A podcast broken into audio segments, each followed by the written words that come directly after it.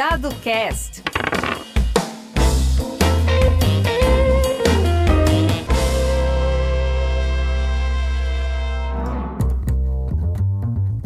Olá, eu sou Carlos Eduardo Manfredini Rappner e esse é o DadoCast. Tecnologia e inovações. Aí vai um tema que tem provocado a atenção de pensadores, filósofos, economistas, engenheiros e juristas. O surgimento acelerado de novidades providas pela natureza ou pela ciência é fenômeno que não escapa da atenção das múltiplas disciplinas que inspiram o conhecimento humano. Fala-se em inovações relativas ao meio ambiente, à indústria, aos serviços, aos novos modos de exercício do comércio, às conquistas espaciais. De modo amplo, todos somos convidados a refletir a respeito do papel das inovações em nossas vidas. Para conversar a respeito da importância do conceito de inovações e do conhecimento tecnológico na vida das pessoas, nada melhor do que o idealizador e responsável pelo projeto Futuro Inove, Marcos de Lacerda Pessoa. Marcos é consultor, mestre, PhD e pós-doutor em engenharia, é consultor de inovação e empreendedorismo e membro da diretoria do Centro de Letras do Paraná. É ainda autor do livro Sementeira de Inovação. Marcos é, sobretudo, uma pessoa com quem eu tenho tido o privilégio de conviver desde os nossos nove anos de idade. É da amizade cinquentenária que retiro a inspiração para o programa de hoje, que dedico a todos os que têm a sorte, como eu, de ter amigos de verdade. Dado Cast. E sempre quando você quer fugir do padrão, tem sempre gente para te dizer não. Não, você não vai conseguir. Ou essa é uma ideia que já deveria ter Alguém já, já pensou nisso? Se não fez, foi porque não valia a pena fazer? Eu disse: não, mas eu vou fazer. Outro dia eu fui dar uma palestra numa faculdade aqui. Eu dei a palestra, disse que da necessidade de você estudar bastante um determinado campo que você queira inovar.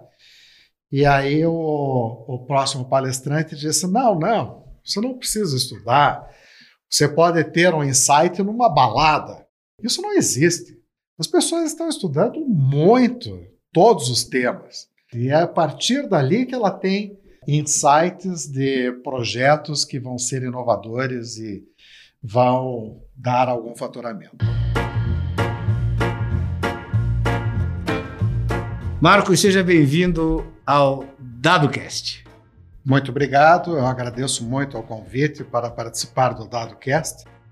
E vamos lá. Tenho algumas reflexões, algumas próprias é, das aflições do dia a dia, outras que procurei encontrar nas pesquisas que fiz a respeito de inovações. Mas como deve ser próprio professores que tentam enquadrar tudo dentro das suas respectivas áreas do conhecimento, a minha primeira pergunta a você é a seguinte: você é um entusiasta no estudo e na difusão de conhecimentos ligados às inovações. É possível conceber as inovações como integrantes de uma área própria, de uma disciplina do conhecimento humano e, portanto, destinatária de uma metodologia, de conceitos próprios? Ou, na verdade, se trata de uma ideia abstrata que, por importação, utiliza conceitos e princípios de outras áreas de estudo? Em princípio, estamos ou não diante de uma área própria da ciência ou de uma composição multidisciplinar de conceitos. Muito bem. O, não, não é uma área abstrata. O inovar é realmente gerar novas faturas.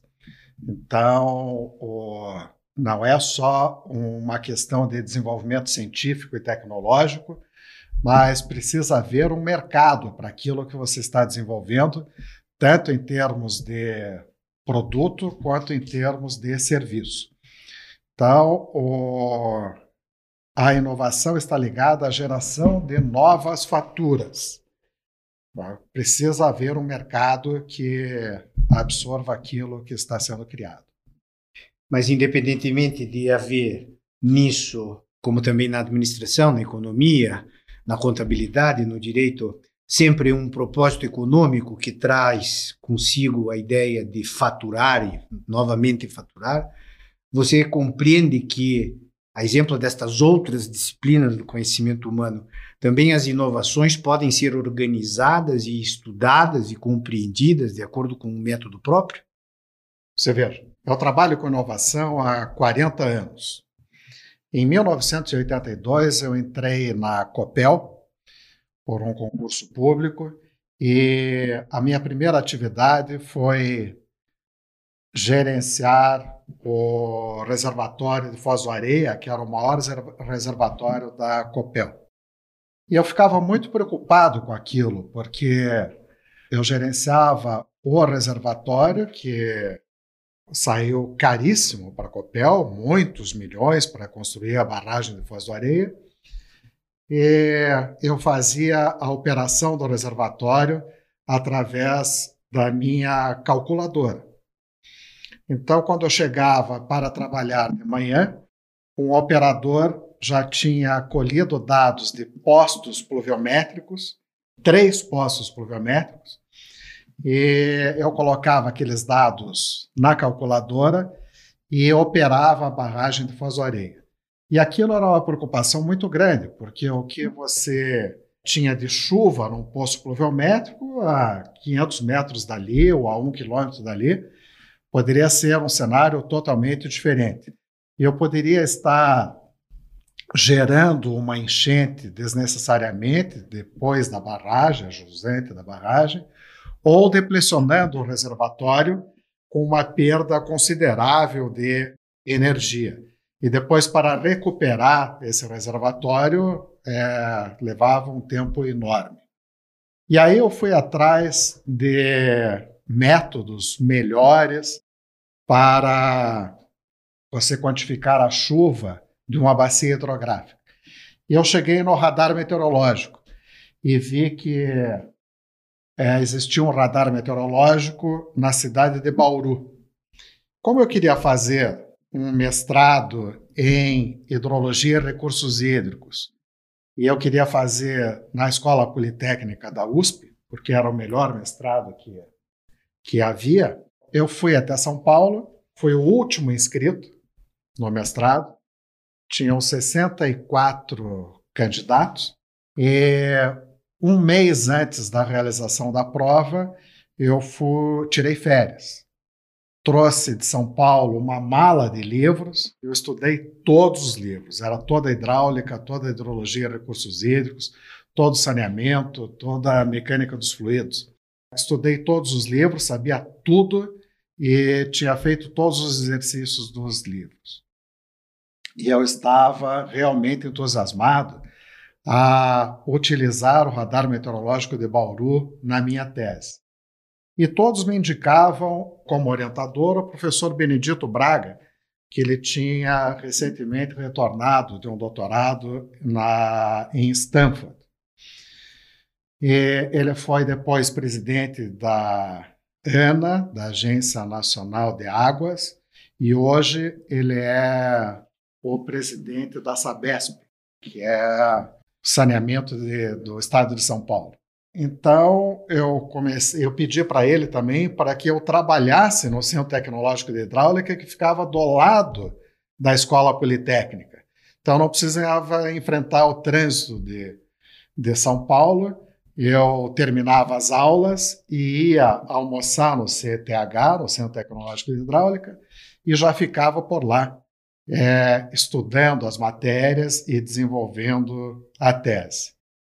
Logo de início, houve uma reunião com todos os engenheiros do Centro Tecnológico de Hidráulica e eu contei o que eu pretendia fazer e todos me disseram que eu não ia conseguir. Esse modelagem matemática de dados de radar, se você conhece o operador do radar de Bauru, é o sujeito mais difícil do planeta. Você não vai nem conseguir os dados. Isso se repetiu durante esses 40 anos, que sempre quando você quer fugir do padrão, tem sempre gente para te dizer não. Não, você não vai conseguir, Ou essa é uma ideia que já deveria ter alguém já já pensou nisso e se não fez foi porque não valia a pena fazer. Eu disse não, mas eu vou fazer. Tá? Eu fiquei três anos e meio com modelagem matemática, muita física, muita programação de computador e nos três anos e meio eu rodei o modelo, tinha os dados de radar, rodei o modelo e ele deu perfeito em relação aos dados aos dados reais. E depois nós fizemos seis eventos internacionais de modelagem matemática de radar e eu pude perceber que aquele foi o primeiro modelo do mundo de previsão de enchentes a partir de dados de radar. Uma semana depois, eu já estava na Inglaterra, trabalhando com o maior especialista de radar meteorológico, que fazia modelagem de matemática e física de dados de radar. E lá eu desenvolvi um modelo que era um modelo também matemático para é, determinar a vazão de projeto de grandes barragens. Então, eu fazia a transposição de tempestades, a maximização das tempestades. Eu terminei lá o curso de doutorado como o melhor aluno das engenharias. O... Mas o mais curioso não foi realmente o modelo matemático. O mais curioso foi que eu fiz, mandei 200 cartas para 200 países diferentes e eu verifiquei pela resposta das cartas que os métodos utilizados para estabelecer a vazão de projeto de barragens estavam totalmente equivocados. Eles, a maioria dos países utilizava a maximização da tempestade, das tempestades é, com base no que ocorria nos Estados Unidos. E isso não pode ser feito, porque o que ocorre nos Estados Unidos é diferente do, da situação climática do, da Europa ou da África. Até por indicação do examinador externo, eu mandei uma carta para a Comissão Internacional de Grandes Barragens e vários países refizeram as suas metodologias com base naquilo que eu investiguei. Né? Aí, como eu terminei o doutorado como melhor aluno das engenharias, o meu orientador me convidou para montarmos uma, uma empresa lá na Inglaterra. Nós montamos uma empresa, era a época do governo Margaret Thatcher, ela tinha cortado os recursos das universidades e nós fomos, então, procurar uma universidade que estava ligada às indústrias. E achamos uma universidade na cidade de Manchester, nos mudamos para Manchester e criamos dentro do campus da universidade a nossa empresa. Então, nós nos valíamos da tecnologia da universidade e também publicávamos bastante. E fizemos é, trabalhos para diferentes países. Canadá, Portugal, muitos trabalhos na Alemanha, muitos trabalhos na Inglaterra. Fizemos um sistema de drenagem da cidade de Paris, que foi o mais sofisticado, porque tinha um modelo matemático que previa chuva, um outro que transformava a chuva em vazão, e um terceiro que fazia o bombeamento das águas pluviais de uma subbacia para outra subbacia. Que existe uma, uma Paris subterrânea, com estacionamentos enormes, e aquilo não pode alagar. E nós é, realmente evitamos o alagamento desses estacionamentos em Paris. Então foi uma experiência legal, é, muito boa. Que bom. Depois nós estávamos mandando brasa nessa empresa chamada SUBS, Software University Business and Services. Eu recebi uma carta do presidente do MIT, me convidando para coordenar o grupo de radar meteorológico que eles tinham lá. Eles fizeram uma investigação e viram que eu publicava bastante nessa área. A chefe do grupo estava com um problema cardíaco grave. O segundo dela estava com uma doença degenerativa. Quando eu encontrei o cidadão, ele pareceu normal, mas a cada dia ele deteriorava a saúde dele.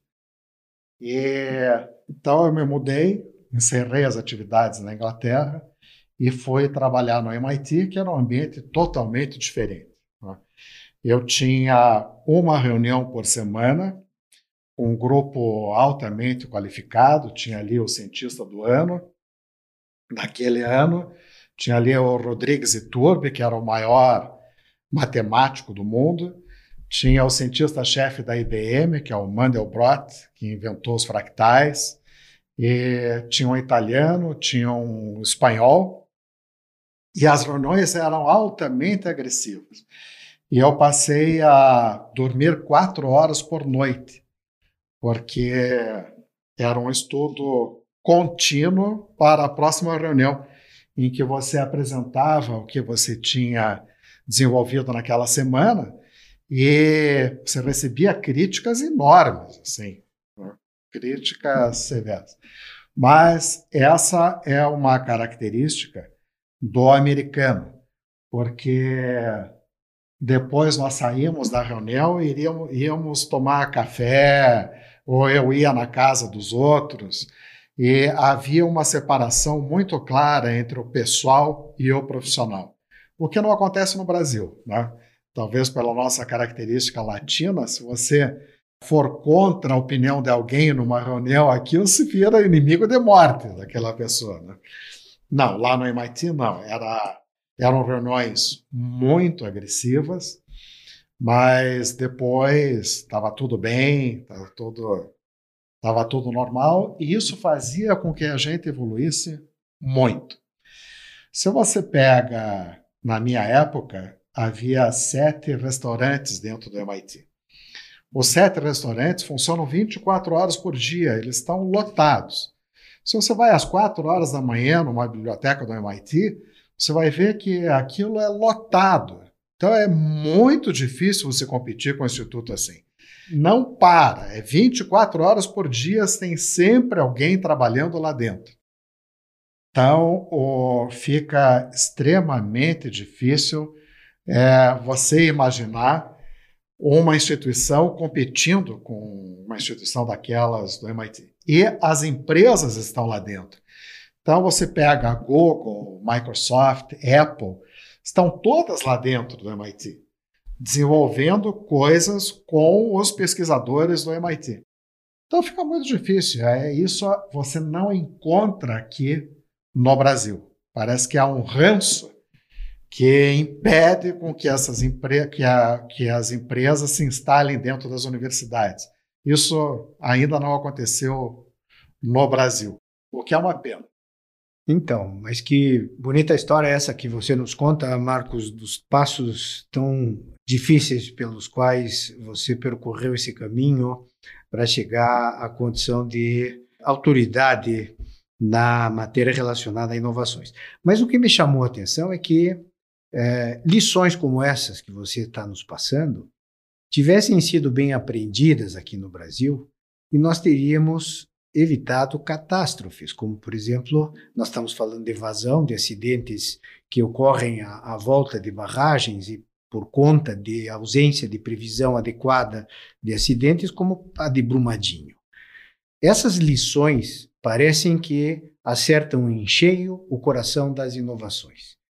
Houvesse, por parte dos responsáveis, ou do governo brasileiro, ou das empresas brasileiras, uma cooperação de tamanha grandeza quanto essa que você nos passa, e talvez a inovação pudesse estar a serviço, no caso do Brasil, que é um país eh, pobre e de, de pouca visão de Estado, mas talvez estivessem essas posturas em, em benefício da, das inovações colocadas a serviço da, da, da segurança e do bem-estar da população.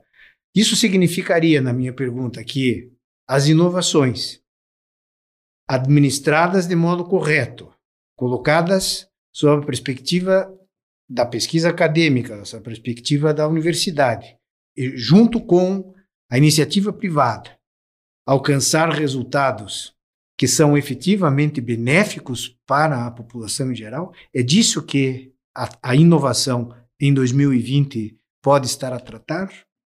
É, eu acho que sim. Você veja o caso do Paraná, nós temos grandes universidades mantidas pelo governo do estado. Né? São universidades muito boas que fazem pesquisa. Eu participei da criação da Fundação Araucária, que é 2% da receita tributária vai para a Fundação Araucária e ela dá um incentivo enorme para pesquisas a serem realizadas no Paraná. E eu acho que o, o governo está cumprindo o seu papel. Né? Mas há um, um problema interno das universidades que elas não querem a aproximação com o setor produtivo, que eu acho uma pena. As universidades poderiam estar colaborando na elaboração dos planos de governo, elas poderiam estar colaborando em conjunto com as indústrias e as prestadoras de serviço, mas isso, infelizmente, não acontece aqui no Brasil. É, eu, eu faria algumas, não uma ressalva, mas eu faria um pouco a defesa da Universidade Federal do Paraná, instituição a que servi por quase 40 anos. Eu, por 36 anos, fui professor. Acompanhei muitas, muitas mudanças da universidade. E dentre essas mudanças, há, pelo menos do ponto de vista da, do desenvolvimento da política universitária, da política da, da base da participação política da universidade junto à comunidade onde está inserida, a preocupação de aproximar a universidade da população. As dificuldades para que este processo se realize, eles não são necessariamente institucionais. A instituição ela se mostra uh, as políticas públicas desenvolvidas pelo governo, seja estadual, no caso federal, elas tentam ser implementadas. Mas há uma dificuldade de se reconhecer a importância dessa simbiose entre a universidade e o setor privado. Não são todos os segmentos que conseguem compreender a importância disso. Nós, lá na Faculdade de Direito, por exemplo, percebemos uma realidade social, questionamos a realidade social, sabemos que existe a, a obrigatoriedade de dar olhos e ouvidos a uma parcela desatendida eh, da população, mas é o ambiente social é o ambiente que talvez mais longe nós consigamos atingir. Enquanto outras, uh, outras disciplinas do conhecimento, como por exemplo a medicina, como as ciências, a biologia, a geografia, a, a engenharia, têm a possibilidade de contribuir mais diretamente com a população em geral, seja ela carente de conhecimento ou carente de atenção, não é?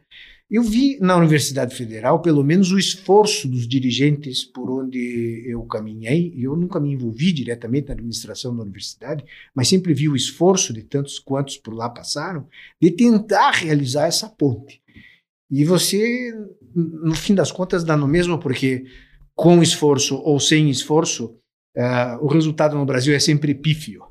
O resultado no Brasil é sempre frustrante não se alcançam uh, resultados de complementação entre a pesquisa acadêmica, o desenvolvimento da pesquisa acadêmica e o seu retorno, o retorno dessa pesquisa para a sociedade. Para a sociedade. Não é isso? É, é mas você veja, o, se você pega algumas empresas do tipo Google, Microsoft e Apple, elas geram mais patentes do que o Brasil inteiro gera patentes. Você mencionou a Universidade Federal do Paraná. Outro dia eu entrevistei o professor Yamamoto, que é, está à frente da agência de inovação da universidade. E ele falava ali na entrevista, que pode ser vista no portal futurinove.com, ele falava que há muitas inovações em andamento sendo realizadas na Universidade Federal do Paraná.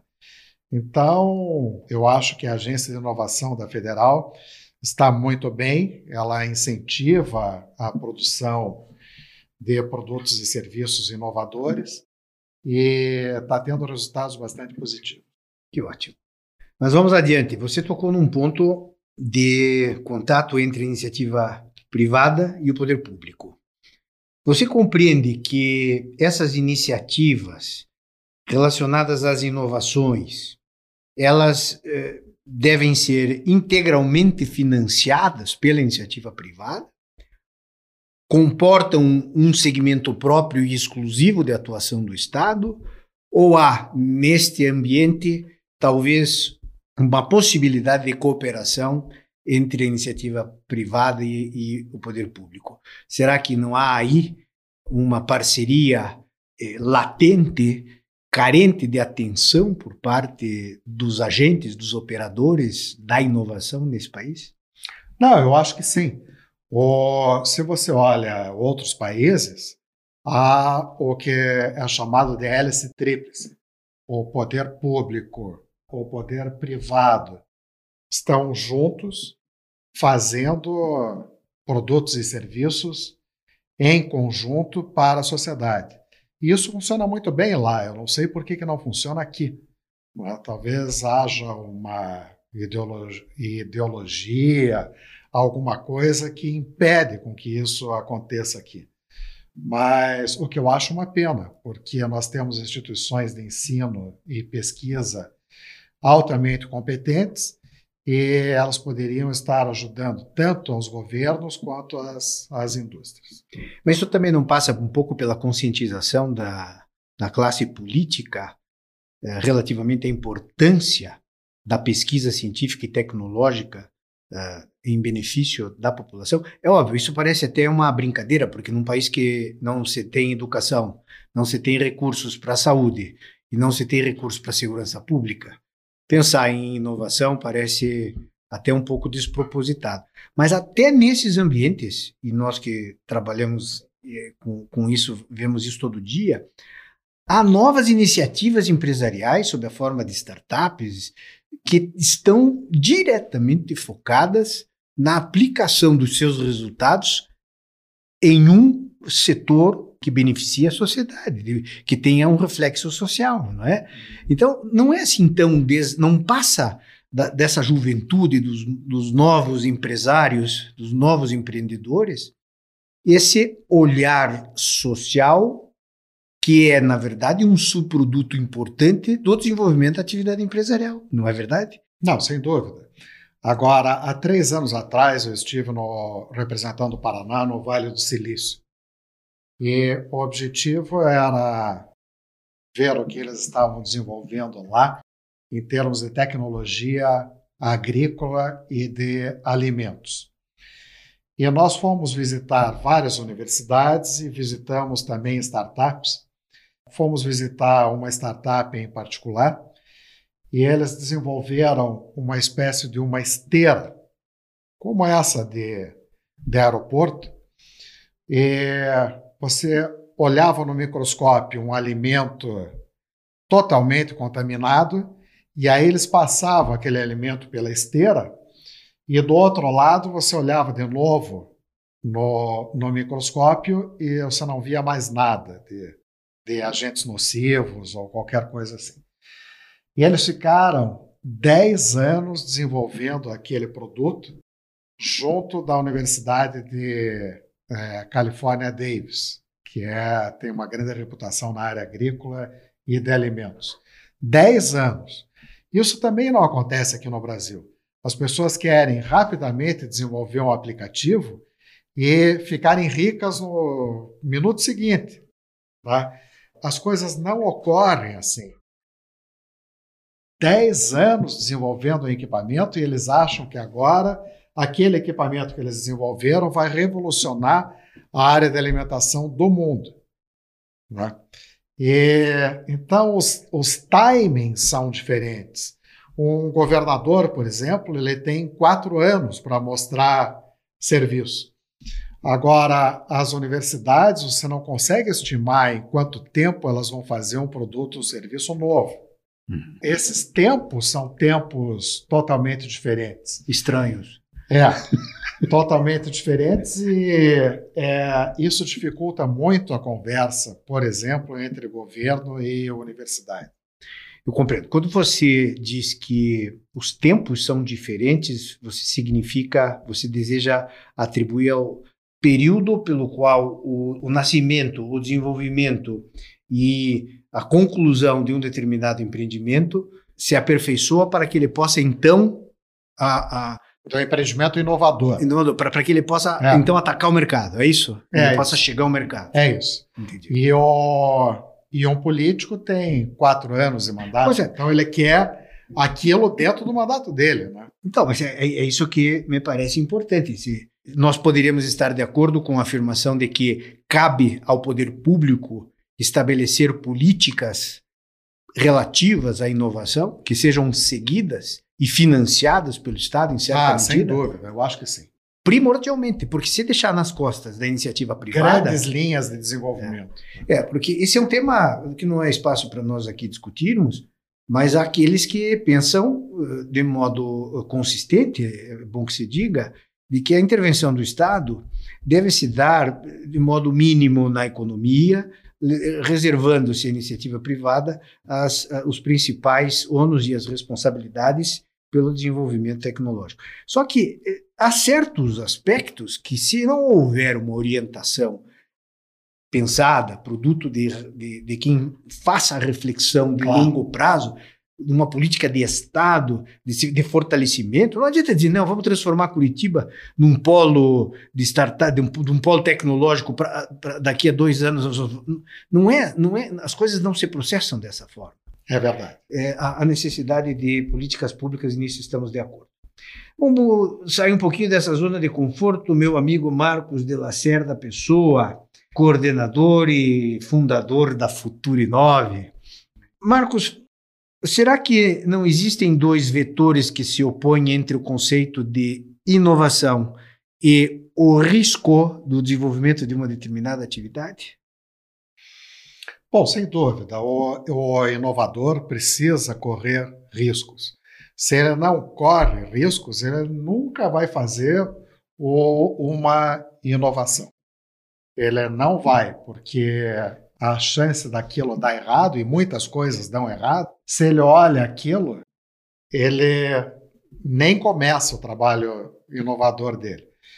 E eu acho que é muito importante para quem deseja inovar que estude bastante um determinado campo.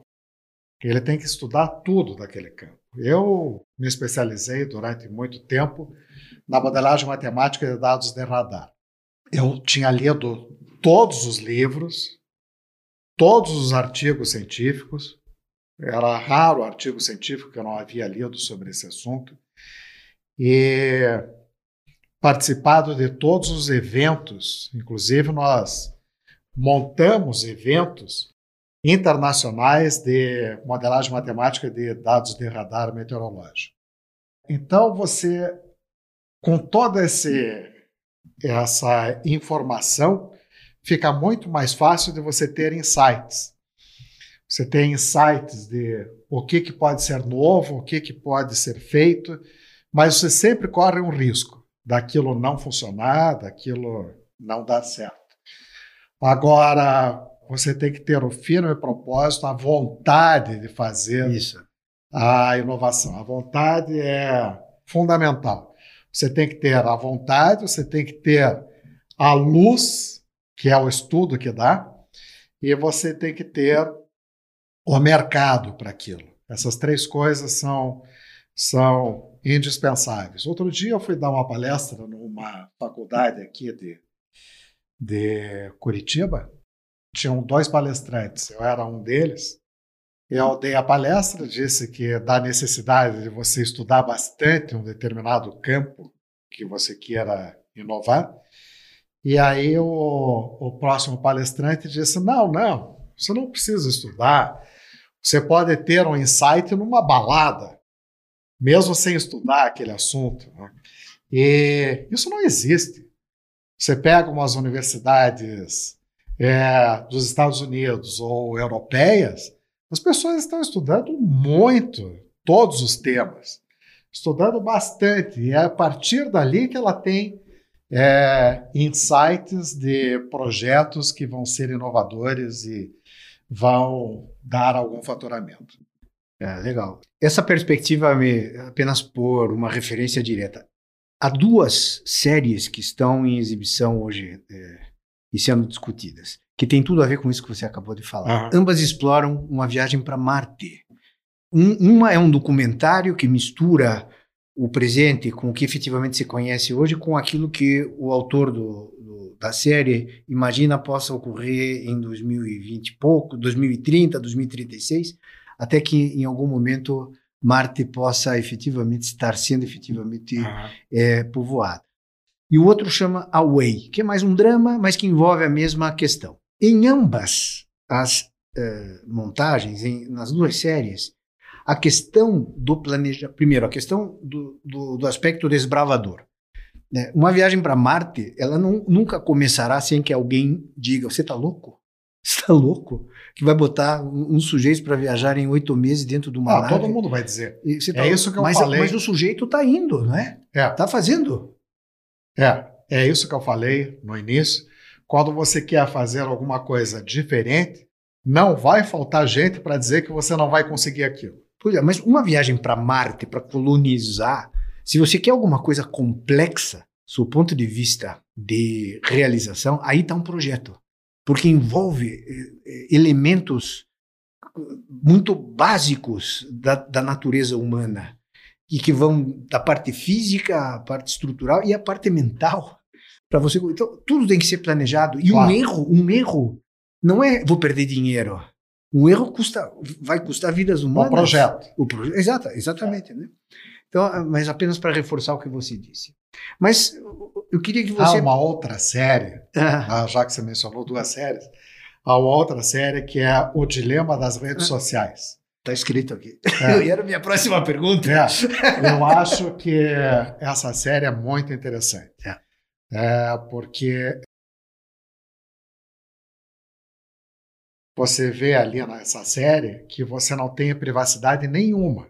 O pessoal que gerencia as redes sociais, eles sabem exatamente aonde que você está, aonde os teus amigos estão, né? e eles têm um poder de influência brutal na sociedade. Eles podem, eles vão aos poucos colocando conceitos na tua cabeça, né, que você nem percebe que eles estão colocando, mas eles estão colocando esses conceitos e eles vão mudando a sociedade com isso. Esse Dilema das Redes Sociais é uma série bastante interessante. Eu assisti, eu assisti e tenho utilizado ah, nas horas das refeições na minha casa, procurando destacar que a manipulação desses, desses equipamentos é sempre prejudicial ao convívio onde quer que estejamos. Mas é, em relação a esse mesmo tema, mas saindo um pouquinho mais de cima, já chegamos no dilema das redes. Inovação necessariamente tem a ver com o mundo digital? O novo mundo digital? Não, Aí- não, não E necessariamente. só deixa eu completar a pergunta. Claro. E ela é sempre produto da natureza ou ela tem a participação ativa do ser humano na tecnologia? É, você veja. Você mesmo, numa entrevista que eu fiz com você, mencionou o uso das tecnologias no direito. E como E você é, me lembro, e você me lembro, manifestei o meu desconforto. o desconforto, porque pode ser algo muito impessoal. Pode ser algo muito impessoal você, por exemplo, condenar uma pessoa a 30 anos de, de, de prisão e aquela pessoa nem está no mesmo ambiente que você. Ela está à distância. E essa impessoalidade pode ser um, um problema muito sério. É, Marcos, é, além disso, é, como eu disse a você antes de nós começarmos a nossa conversa, eu tenho o hábito em casa de receber, de conversar e receber a contribuição de todos na minha casa Ah. sobre os temas. Antes da nossa conversa, eu recebi dois vídeos de sugestão destes TEDs, que são esses- essas Ah. palestras rápidas que são divulgadas, eh, da minha filha Paula. Uma delas diz: The era of blind faith in big data must end, com Katie O'Neill. E o outro, How I'm Fighting Bias in Algorithms, com a Joy Bolan-Winnie.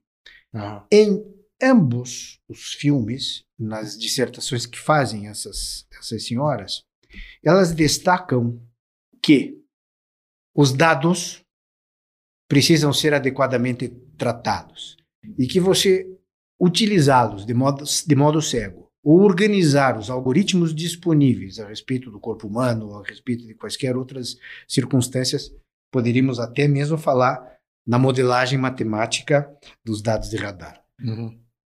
faz com que os resultados desejados, que aparentemente possam ser produto dessa nova organização digital, em vez de servirem para o crescimento da espécie humana, para o desenvolvimento de novas tecnologias, acabam provocando um retrocesso de, muitas vezes, incontáveis prejuízos. E diz essa moça, por exemplo, que os algoritmos podem conduzir à injustiça, podem conduzir a, a, a que a pessoa não tenha acesso a determinados empregos, Uhum. que ela possa ser discriminada em relação ao, ao reconhecimento facial, em relação a uma determinada região onde haja maior criminalidade. E leva necessariamente à questão dos negros. Essa Joy, ela é negra, e ela disserta a respeito da inabilidade das câmeras para Ah. reconhecer a, a, a, pró- o, próprio rosto, as características. próprias. Aham. E que isso é, leva a, a desastres. Resumindo isso tudo, inovação não necessariamente coincide com uso de dados digitais, muito embora em tempos modernos a inovação possa até passar em, muitas, em muitos casos por isso. E número dois, a inovação não está limitada à atuação da natureza. Ela não surge naturalmente das coisas da natureza, mas também depende da interferência do homem, do ponto de vista industrial, químico, Claro. Essas duas eh, observações, como você as vê no mundo de hoje? É, você veja, a questão dos algoritmos. Que está no, di- no dilema dia. das redes. É, outro dia eu estava falando com o, o chefe da inteligência da Polícia Federal Nacional. E ele me disse que ele, se você der o teu número de celular para ele, ele consegue a, gravar o que está acontecendo no ambiente onde está o celular. Ou ele consegue entrar na câmera do teu computador e ter visualizado lá. Tá? E, que é um equipamento que eles compraram, caríssimo, de Israel, mas que permite esse tipo de coisa. Ele, ele entra no teu celular e ele sabe de todos os contatos que você tem e ele sabe o, por onde você andou. tá? Então, é, se você aplicar algoritmos, os algoritmos é, podem realmente causar um problema. tá? E esses problemas que você está tá mencionando. Bom, é, de fato temos questões que são eh, indissociavelmente atreladas ao, às inovações e à tecnologia. Ah. É, Mas a tecnologia e as inovações, elas devem ser voltadas para o bem da população. tá? Acredita-se nisso. sim, mas é- essa é a questão. É, quando o Facebook, quando o Twitter, quando o Instagram realizaram as suas primeiras incursões, não tinham, tenho certeza Ideia disso, que a ideia da, da, da dimensão disso tudo. Claro. do grau de lesão que uma exposição nas redes sociais hoje pode causar numa pessoa. Pode causar. A lei de proteção, a lei geral de proteção de dados está aí para trazer uma realidade nova que É. pretende justamente olhar para que para aquilo que um querido professor meu destacava na faculdade de direito, professor José Lamartine Corrêa de Oliveira Lira. Ele dizia que havia naquela época em que a ditadura tomava conta eh, da administração do país a intenção de reduzir tudo e todos a números que pudessem ser facilmente. Imagina, estamos falando de 1985. Eh, eh, já havia um receio daqueles que haviam enfrentado a época da ditadura, de, de que uma manipulação pudesse ocorrer. Imagine hoje com a facilidade de organização dos dados. Havendo um erro, havendo um, uma organização defeituosa, claro. aquilo que era para ser o bem para a população acaba conduzindo ao desastre. Acaba conduzindo ao erro indesejado e à mutilação de direitos elementares que são garantidos pela Constituição Federal. Então, acho que a, as é inovações verdade, elas caminham de mão dadas com oh, eu faço, particularidades. Eu faço academia e apareceu uma professora na academia, não um site ligado à academia, um site privado dela, mas ela apareceu com os trajes que foram tidos como indecorosos pelos dirigentes da academia. Ela foi assim, sumariamente mandada embora da academia porque ela apareceu com aqueles trajes ali sumários. É, é. E então tudo isso pode acontecer, sem dúvida nenhuma. É como você disse, os, o quem fez as redes sociais não não podia imaginar o uso que se faria dessas redes. Então, Marcos, olha, essa nossa conversa, ela se estenderia por muitas horas, porque o tema é tão encantador, não é? E não fosse assim, não era você é, hoje integralmente dedicado ao estudo e à implementação de novas faturas, que é do que, na verdade, as inovações tratam. Pergunto para o meu amigo Marcos de Lacerda Pessoa qual a mensagem final que o fundador da Futura Inove tem a deixar aos ouvintes do DadoCast? Muito bem, a Futura Inove é uma empresa que ajuda quem quer inovar. Nós captamos recurso, nós damos todo o suporte necessário para que aquele projeto vá adiante e se torne um sucesso. Então, é futuri número 9.com. É, gostaria que aqueles que estão nos ouvindo que acessassem esse portal, que tem muitas informações lá e quem quiser empreender algo inovador, nós estamos é, à disposição. Que beleza. Bom, eu quero agradecer a disposição e a presença do Marcos em nosso programa. Uma alegria muito grande, uma honra tê-lo aqui, esclarecendo assuntos relativos ao motor da sociedade moderna, que não sobrevive sem inovações e sem tecnologia. Eu que agradeço por essa oportunidade. E mais uma vez, para receber as últimas novidades e ser notificado dos programas que vão ao ar, não deixe de se inscrever no canal DadoCast ou visitar a página dadocast.com.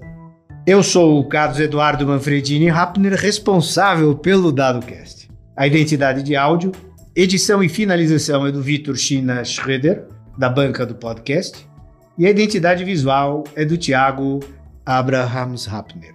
Muito obrigado pela audiência e até o próximo programa. DadoCast